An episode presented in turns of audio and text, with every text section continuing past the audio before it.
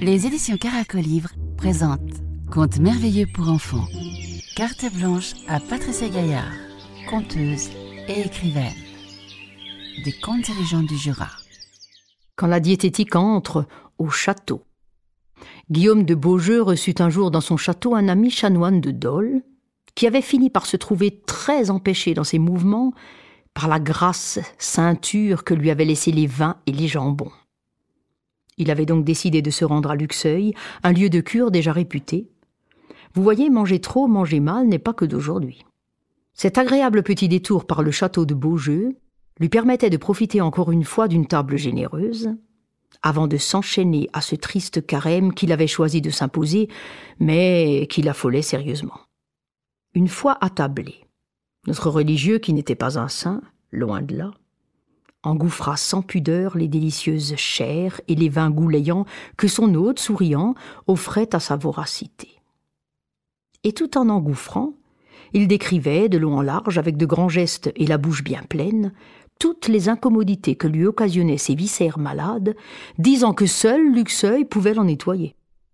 Guillaume de Beaujeu devait être un être serviable, et en tout cas plein d'humour, car devant le festin gargantuesque de son invité, lui vint une idée pas banale que nous allons maintenant découvrir.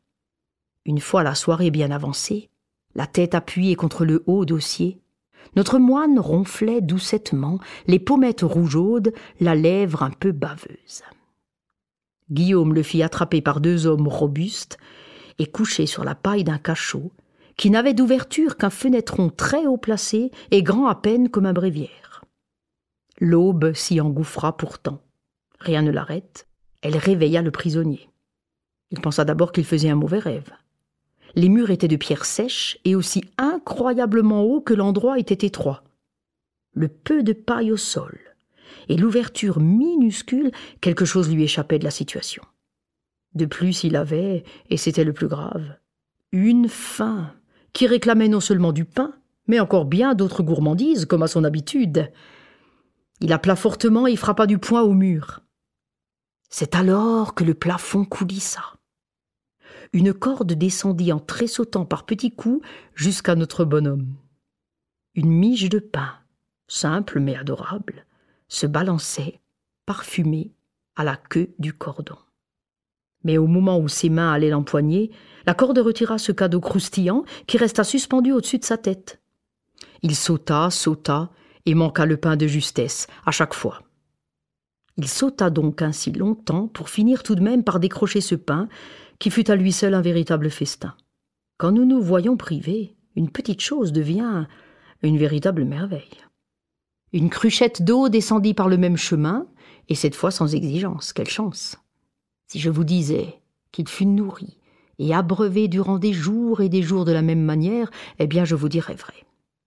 Et pour tromper l'ennui de ces journées sans fin, il priait, tant qu'il faillit même devenir saint. Mais il en resta loin.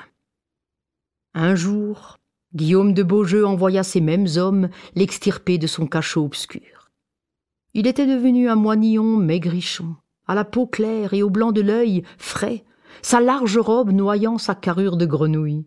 Il était méconnaissable. Le pain sec, l'eau et les seaux par milliers avaient eu bien raison de cet embonpoint dont il ne restait plus rien. Guillaume regarda partir ce moine, qui avait maintenant le pas vif et cadencé, la sandale toute flottante autour de la mince cheville. Il lui cria Pas de rancune, ami, c'était un jeu. Le chanoine répondit sans même se retourner, et puis surtout sans rire. Ah Que voilà un beau jeu Il ne se rendit pas à Luxeuil, puisqu'il n'en avait plus besoin, et ne revint plus jamais à Beaujeu, à ce que dit l'histoire. J'aimerais faire un commentaire qui me brûle la langue. Combien sommes-nous aujourd'hui à désirer mincir ou à chercher à rompre avec des habitudes qui sont délicieuses mais qui poussent à la mort? Un cachot universel, gardé par un cœur tenace et plein d'humour, nous y aiderait bien. Je suis sûr que de nos jours, Guillaume de Beaujeu déposerait sa recette, écrirait des ouvrages, et pourrait se vanter des résultats de sa méthode. Et dire que nous cherchons encore la solution quand cette histoire l'a toute trouvée, et depuis bien longtemps et je suis contente du secret que ce récit vous a donné.